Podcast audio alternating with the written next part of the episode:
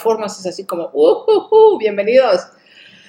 Hola, bienvenidos al episodio número 28 de Freelanciología y hoy vamos a hablar acerca de, chan, chan, chan, chan, las cinco prácticas indispensables que necesitas para tu negocio freelance. Son cinco prácticas que en mi experiencia, después de más de dos años, hola, en más de, dijo ya no sé, 15 años que llevo de freelance, me han ayudado mucho y he aprendido, fíjense que yo creo que una, a mí me han, me han preguntado cuáles son mis superpoderes y uno de mis superpoderes, la verdad, es poder aprender un poco de la cabeza ajena. ¡Ay, qué padre! Dice Akindo, me, neta has cambiado mi manera de llevar mi negocio y mi cultura freelance. Muchísimas gracias, qué bonito testimonio. Eh, oigan, ¿me escuchan bien ya? En, YouTube me escuchan bien. Por favor, en Facebook, díganme si se escucha bien. ¡Hola, Eugenia! ¡Qué gusto verte! Eh, creo que en, Instagram se oye bien, eh, sobre todo porque me preocupa el, eco. Pero bueno, yo sé que es horrible estar preguntando esto, chicos, pero pues tengo que hacerlo. No me dio tiempo de hacer pruebas con este cambio de settings, ¿no? Cambié mi micrófono y cambié varias cosas. Entonces, se oye perfecto. ¡Ay, qué bueno! Quiero que se oiga lo más pro posible. Este, digo, no estoy en un estudio pro, pero pues que se oiga decente, que, no sea molesto ahí estar escuchando el eco y demás. Muy bien. Les decía que uno de mis superpoderes es poder, eh, vale la redundancia, eh, experimentar un poco en cabeza ajena. Entonces he tenido oportunidad de experimentar con otros amigos, con, como cliente, Acuérdense de algo bien importante. Uno, como freelance o como emprendedor o como prestador de un servicio, es la mayor parte del tiempo cliente. Es decir, nosotros somos clientes, siempre somos clientes de alguien más, mucho más a menudo. ¡Ay, saludos hasta Maryland! ¡Qué bonito! Yo también los extrañaba, ya estoy de regreso. Eh, uno es más cliente, más a menudo de lo que uno es proveedor de un servicio o eh, proveedor de productos, ¿no? Entonces, aprendes mucho de ser cliente y de observar las fallas y los aciertos de otros proveedores y de otros em, eh, prestadores de servicio de otras empresas de otros freelancers. Eh, muchísimas gracias, muchísimas gracias por sus corazones, sus, sus likes, me ayudan muchísimo a que más gente vea este programa. Entonces, eh, estas cinco prácticas que hoy les voy a compartir son una recopilación un poco de aprendizaje, tanto de lo que he visto con otros, eh, tanto amigos, compañeros, como proveedores de servicio, como conmigo en mi experiencia, ¿no? Entonces, ahí les va. Punto número uno, una, la primera práctica que tenemos que dominar como freelancers y emprendedores. ¿Alguien adivina cuál es? Así, la number one. Voy a empezar con la más importante, fíjense, para no estarles pidiendo que se queden hasta el final con ese típico truco de quédate hasta el final y te voy a dar la más importante al final. No, les voy a dar la más importante primero. Bueno, todas son importantes, obviamente, si no, no estarían en esta lista. Pero, ¿cuál es la más importante o la primera? Yo lo constato, gracias. Ay, muchas gracias. Gracias por esos eh, testimonios, me, encantan y los aprecio muchísimo. No, no, no se animan a, adivinar cuál es la práctica número uno. Aprender a manejar el dinero. Ah, eso es muy importante, pero no, esa no es. Subí el micrófono, pero ya, ahora ya no se me ve la cara. Es muy importante, pero esa fíjense que no está dentro de las cinco, ¿eh? Aprender a manejar el dinero. Fíjense que aprender a manejar el dinero es que es algo que nos, lo tenemos que hacer todos, ya sea freelancers, emprendedores, estudiantes, eh, amos de casa, eh, lo que sea que hagas en la vida, tienes que manejar el dinero. Bueno, ya que nadie eh, dice, Frank dice, ah, no, declared, sería mantener la calidad ante todo o cuidar al cliente, por ahí va, por ahí va. El tiempo, no, no es el tiempo, también no en mí, en, Instagram es el tiempo. Retener clientes, sí, pero ¿cómo? Estas prácticas es lo que les va a ayudar a retener clientes. Bueno, chicos, el número uno es claridad, apúntenle por ahí, claridad de comunicación.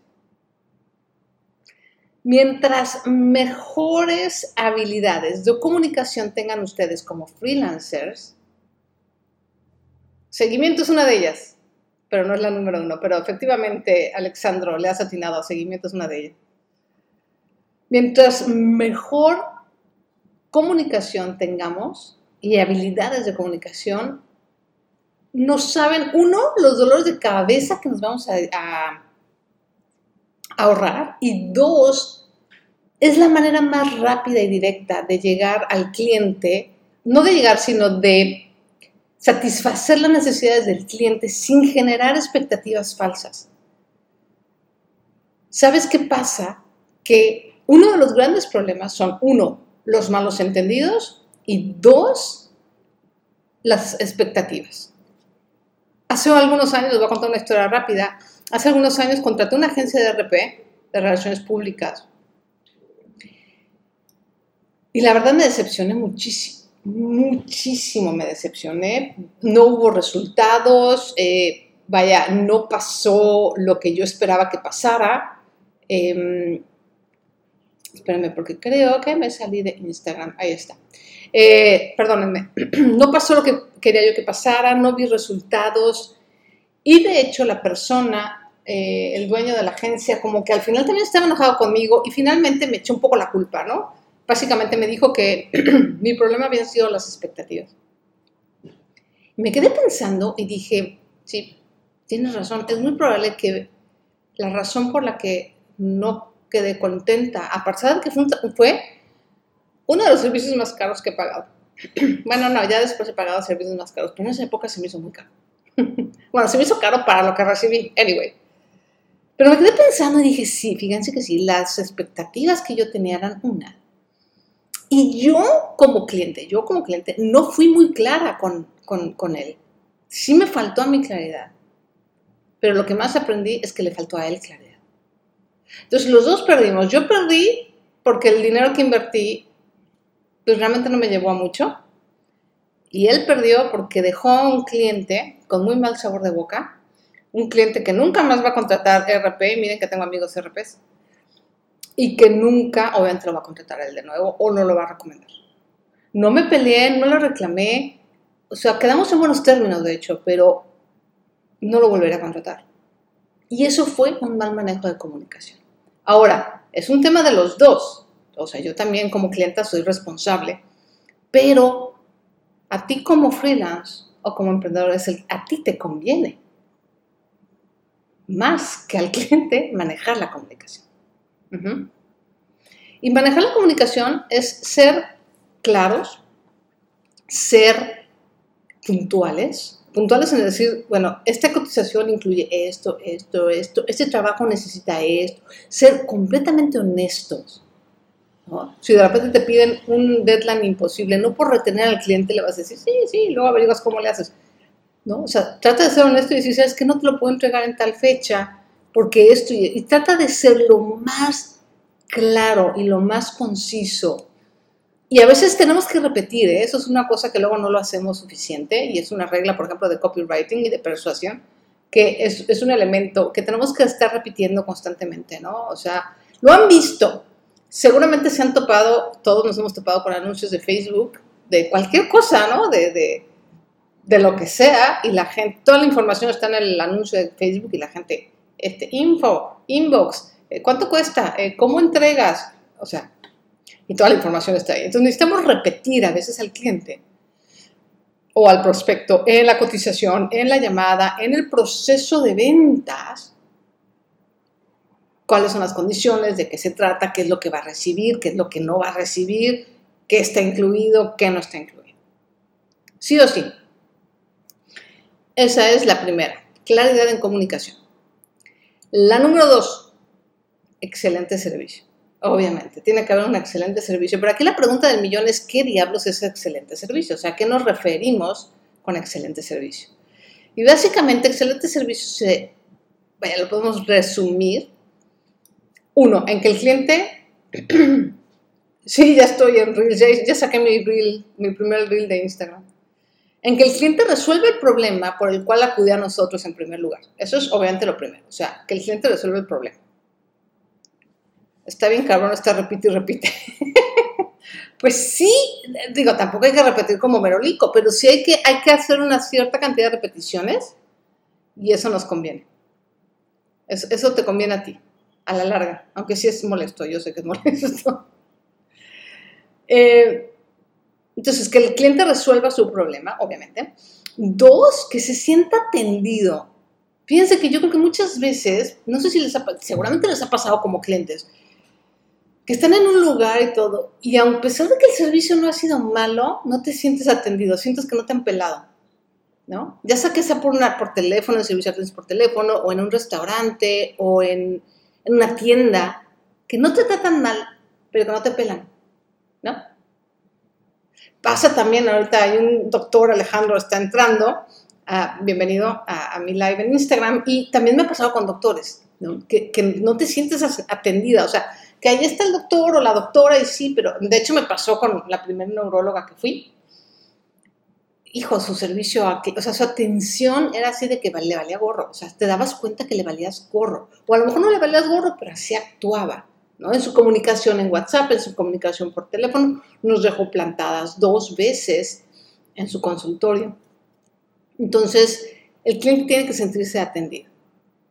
Otro factor para el servicio al cliente es rapidez.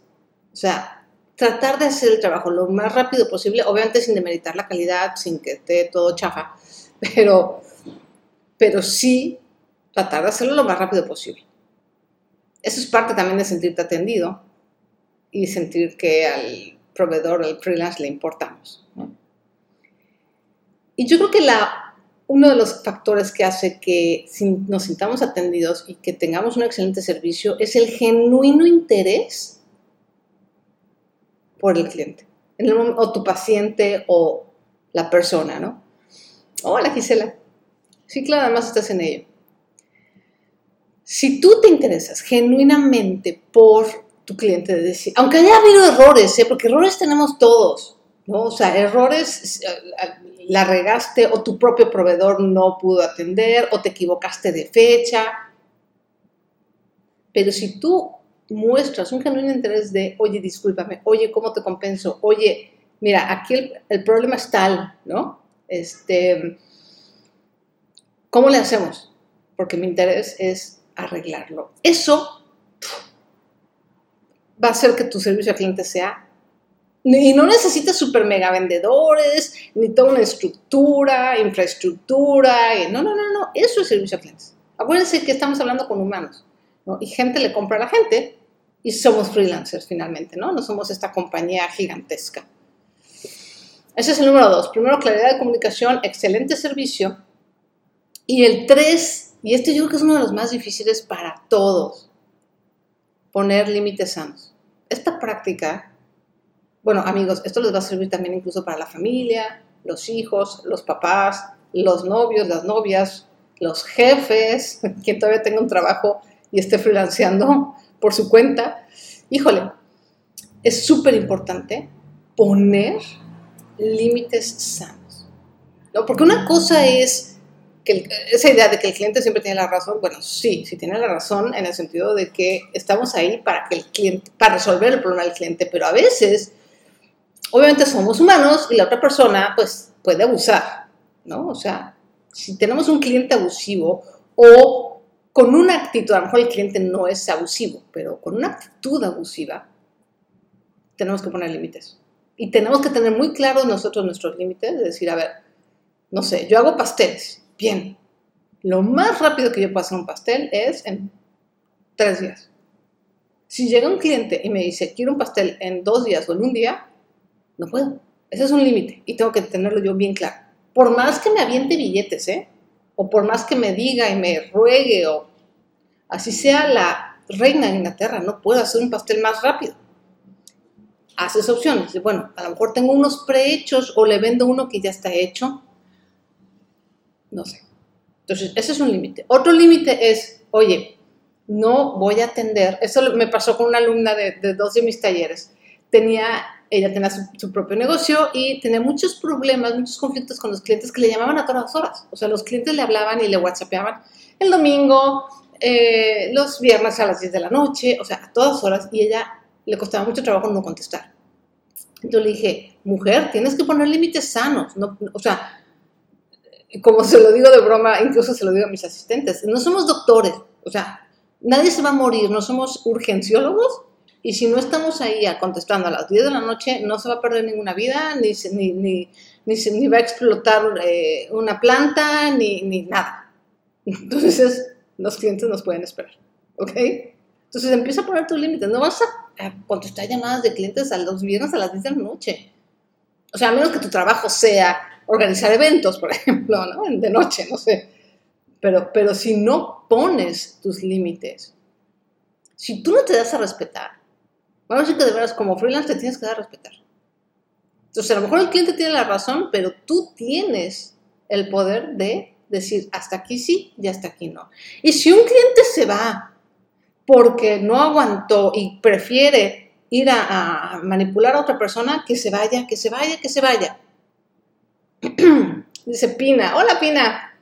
Y cuando era Godín víctima te dejas porque te piden el pastel en dos horas. Sí, o sea, es que de verdad hay una frase que dice, ¿no? Que este, hay gente que le das la mano y se toma el pie, ¿no? Es así como, de repente uno es muy amable y estás muy interesado en el cliente, lo quieres ayudar y de repente sí te sale dos que tres, pues sí, alacrancitos, ¿verdad? Vamos a llamarles alacrancitos que sí se pasan. Tenía un amigo también que respeto muchísimo, súper talentoso, pero tenía esta costumbre también, como se dice en México, de bajarse los pantalones.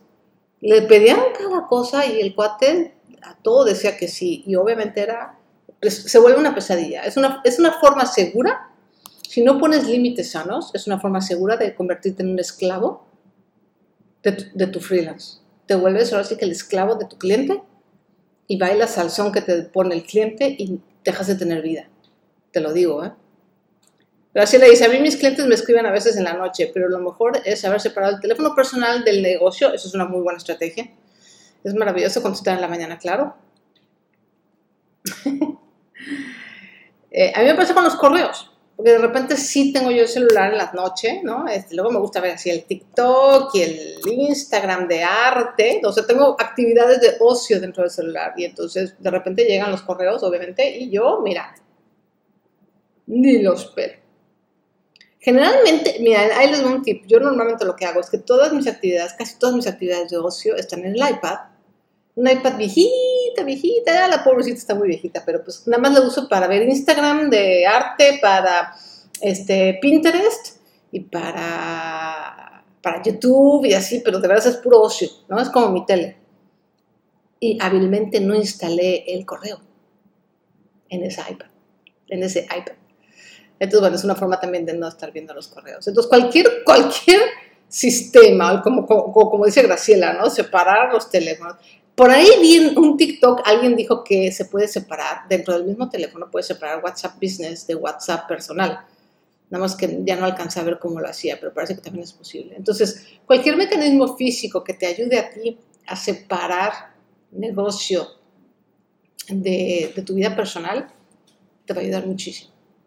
Número cuatro, pedir un anticipo o algún tipo de compromiso. Esto es una práctica indispensable. Tiene que haber un compromiso de parte del prospecto, del cliente, de que sí se va a hacer el trabajo. Por favor, si su industria, en el lugar donde está, hay anticipos, pidan siempre, no empiecen a trabajar, ni invertir en material, ni invertir tiempo, ni planeación, si no hay un anticipo de por medio. Aunque la gente se ofenda, hay gente que se ofende, ¿no? Me ha tocado gente que, ay, ¿por qué me pides anticipo? ¿Que no confías en mí? No, no, no es falta de confianza, son negocios, ¿no? Tú y yo nos podemos ir a tomar un cafecito y te puedo contar todos mis secretos y confío plenamente en ti, pero como esto es del negocio, no puedo hacer excepciones. Es una, eso es un buen, eso lo hacía yo mucho en mi negocio de invitaciones. Había gente que me pedía, que no anticipo y decía, es que no puedo hacer excepciones. Me caes muy bien, sí somos súper amigas, wow, wow, wow, pero no puedo hacer excepciones. Si te hago una excepción a ti, que hacer la excepción a todos. Y ya con eso...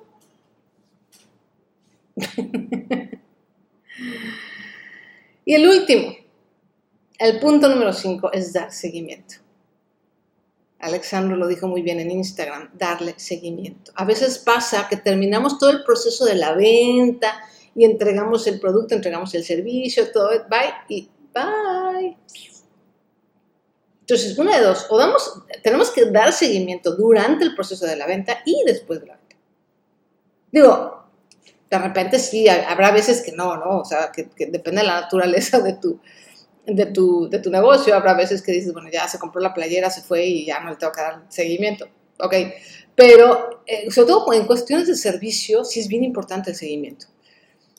Uh, Frank dice, yo trabajo en construcción, siempre les hago saber a mis clientes que cualquier cambio tiene un costo extra. Eso se los explico oral y escrito. Sobre todo, pongo mi responsabilidad. Exacto. Una forma de repetir es eso, es ponerlo, decirlo oral dos veces y ponerlo por escrito igual dos veces, ¿no? A lo mejor arriba y en las cláusulas pequeñas abajo, ¿no? Entonces ya estás repitiendo cuatro veces y no se oye tan, tan invasivo. Lau dice, gracias por tus consejos y tips. Yo suelo no aceptar a esos clientes, por eso mismo no tengo muchos, pero conozco a alguien más cercana, se acepta todo y se mega desvela. Lo veo estresado, pero tiene más trabajo. Es que, amigos, les voy a decir, hay un gran malentendido. ¿Queremos más trabajo o queremos más dinero? no son sinónimos y no necesariamente más trabajo significa más dinero. ¿Ok? Entonces, háganse esta bien esta pregunta. ¿Qué quiero? ¿Más trabajo o más dinero? Si quieres más dinero, necesitas clientes de calidad. Necesitas mejores clientes. No esos clientes chillones y esos clientes que están exigiendo cosas así de dame, dame, dame. E-, ese cliente nada más me va a, es lo que yo llamo cliente chatarra. Nada más me va a llenar mi plato de comida que no me va a nutrir y que no me va a dejar nada me va a quitar tiempo y espacio para clientes que valgan la pena, para clientes que sean buenos. Gracias Ángel, dice Ángel, ¡pum! Pues sí, estamos en esta cultura de que a mayor trabajo, mayor ingreso y no necesariamente. Podemos trabajar más inteligentemente y necesitamos aprender a escoger a nuestros clientes. Y eso es, fíjense, no, digo, no pensaba yo hacer un anuncio porque ahorita todavía no abro inscripciones para, para el próximo mentoring, pero es una de las cosas que vimos en el taller y en el mentoring. ¿Cómo llegarle a clientes de calidad? Necesitamos aprender a tener clientes de calidad y cómo atraer a esos clientes de calidad, no los clientes chatar. Es una de las cosas que enseño en Freelance Freedom y en Freelanceología Mentoring. Porque con clientes chatarra hay un montón. Esos clientes que dicen, a ver, lo quiero las 3B, bueno, bonito y barato. Y lo quieren fácil, y lo quieren rápido, y lo quieren de excelente calidad, y lo quieren todo. Digo, está bien querer todo, yo también quisiera tener todo, pero pues no puedo. Estoy consciente que no puedo. Entonces, no puedo ser ese cliente, ¿sabes? Porque no lo voy a tener además, o sea, no lo voy a tener de regreso. Estoy pidiendo peras al olmo, estoy pidiendo imposibles. Aquindo Manga dice, ¡ay, eres César! Hola César, es uno de mis eh, alumnos de, de Freelance Freedom. Yo lo que he hecho es relacionarles sus pedidos a los clientes chatarra y sean más ajustados a su bolsillo y convertirlo en un cliente de calidad. Puedes, puedes convertir un cliente chatarra en cliente de calidad, claro que se puede, pero también hay que poner ojo que tanto esfuerzo te cuesta que tanto trabajo te cuesta convertir un cliente chatarra en un cliente nutritivo, ¿no? Se puede y se vale, pero hay que sopesar situación por situación de manera individual. Entonces voy a hacer una recapitulación de las cinco prácticas indispensables para tu negocio freelance. Número uno, claridad de comunicación. Y debe de haber cursos, fíjese. Yo, yo hace mucho tiempo tomé un curso, pero estoy hablando mucho tiempo, no quiero ni decir cuánto porque, porque la verdad es que no me acuerdo. pero hace mucho tiempo yo eh, tomé un curso de comunicación y me cambió la vida. Me cambió la vida. Eh, creo que ya de hecho esos cursos ya ni siquiera se dan. Pero busquen, busquen eh, cursos de comunicación, de, no nada más de lenguaje, no, no de hablar en público, sino de cómo tener una comunicación eh, clara, cómo tener una comunicación eh, eficiente, ¿no? Porque estamos buscando eficiencia. Dos, excelente servicio. Y excelente servicio se trata de que el cliente sienta y perciba que a ti te importa. Comunicación asertiva podría ser, sí. Sí, en mis, en tiempos no se llamaba así. O sea, cuando yo tomé mi curso, pues no, se llamaba así, pero, creo que hoy en día así se llama. Y, es algo súper importante. Es otra, de las mil millones de cosas que nos deberían de enseñar en la escuela, que no te enseñan. Para ahí estamos aprendiendo a balancear fórmulas, ¿verdad? Que no sirven para nada.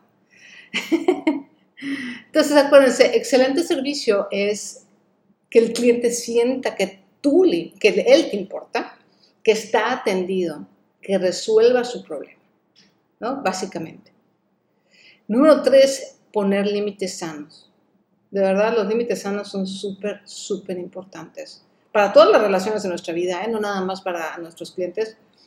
Y es muchísimo más difícil con las personas que están más cerca de nosotros, pero practiquen con, con sus clientes. Es mucho más fácil con los clientes que con los seres queridos.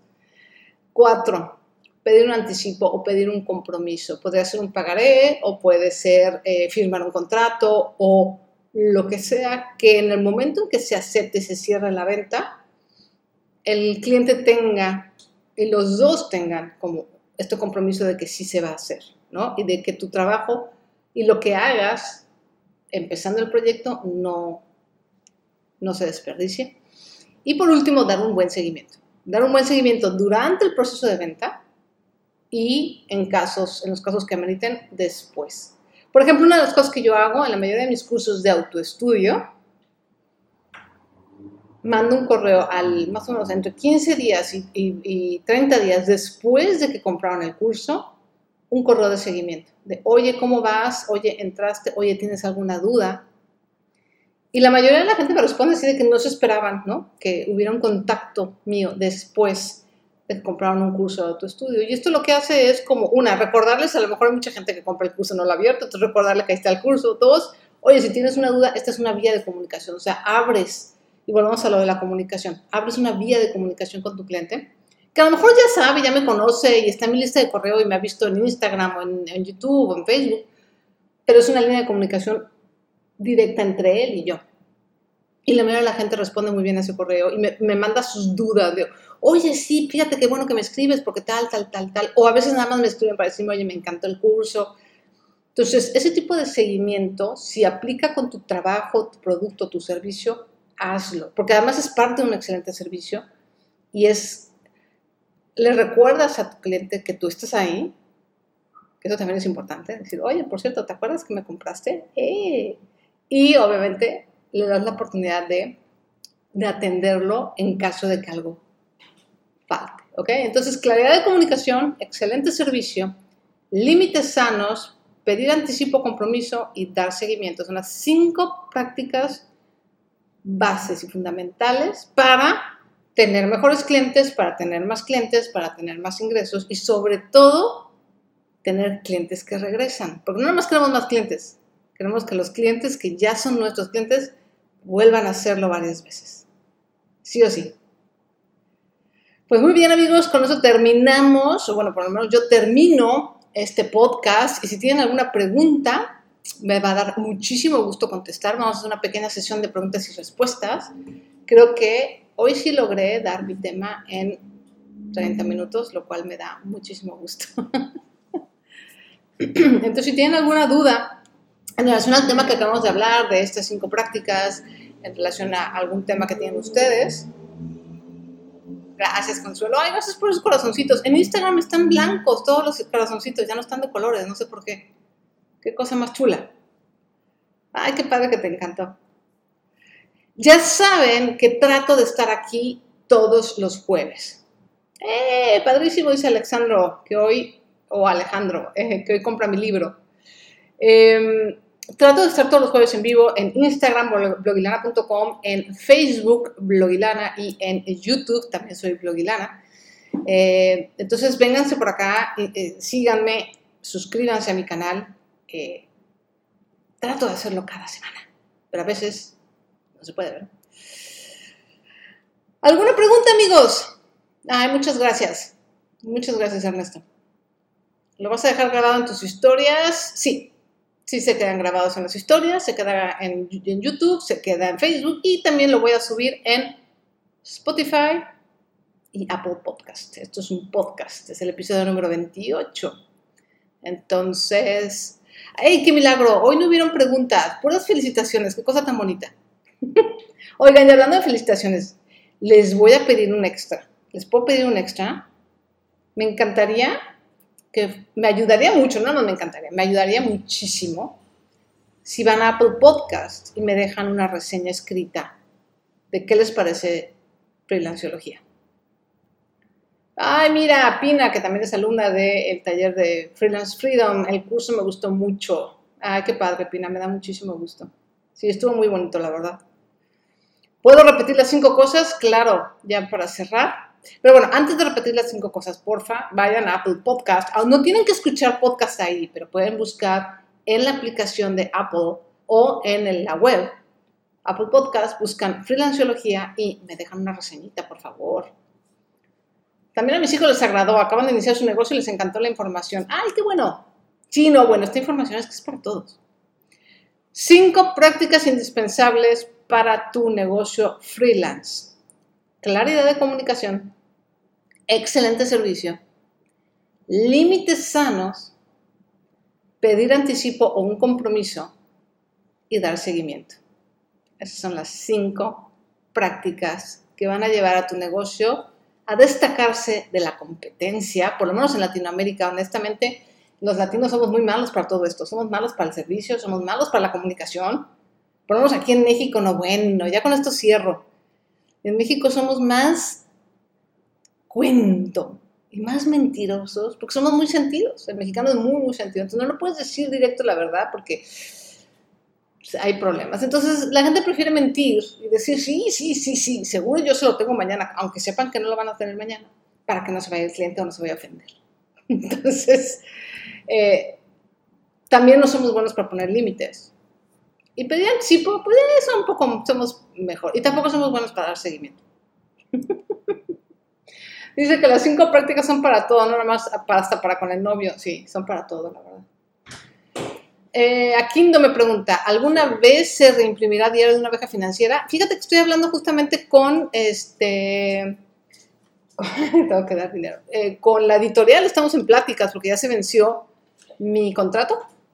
Entonces, justamente les acabo de, llamar para decirle, oigan, pues que procede, ¿no? Ya sea que de nuevo contrato con ellos y lo impriman o lo saco yo por mi cuenta.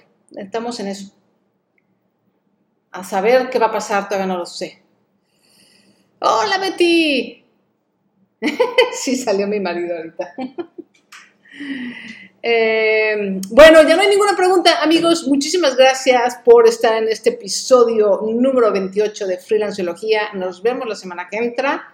Dejen su reseña y les mando un abrazo. Me voy a despedir primero de Facebook, que es de donde estoy transmitiendo.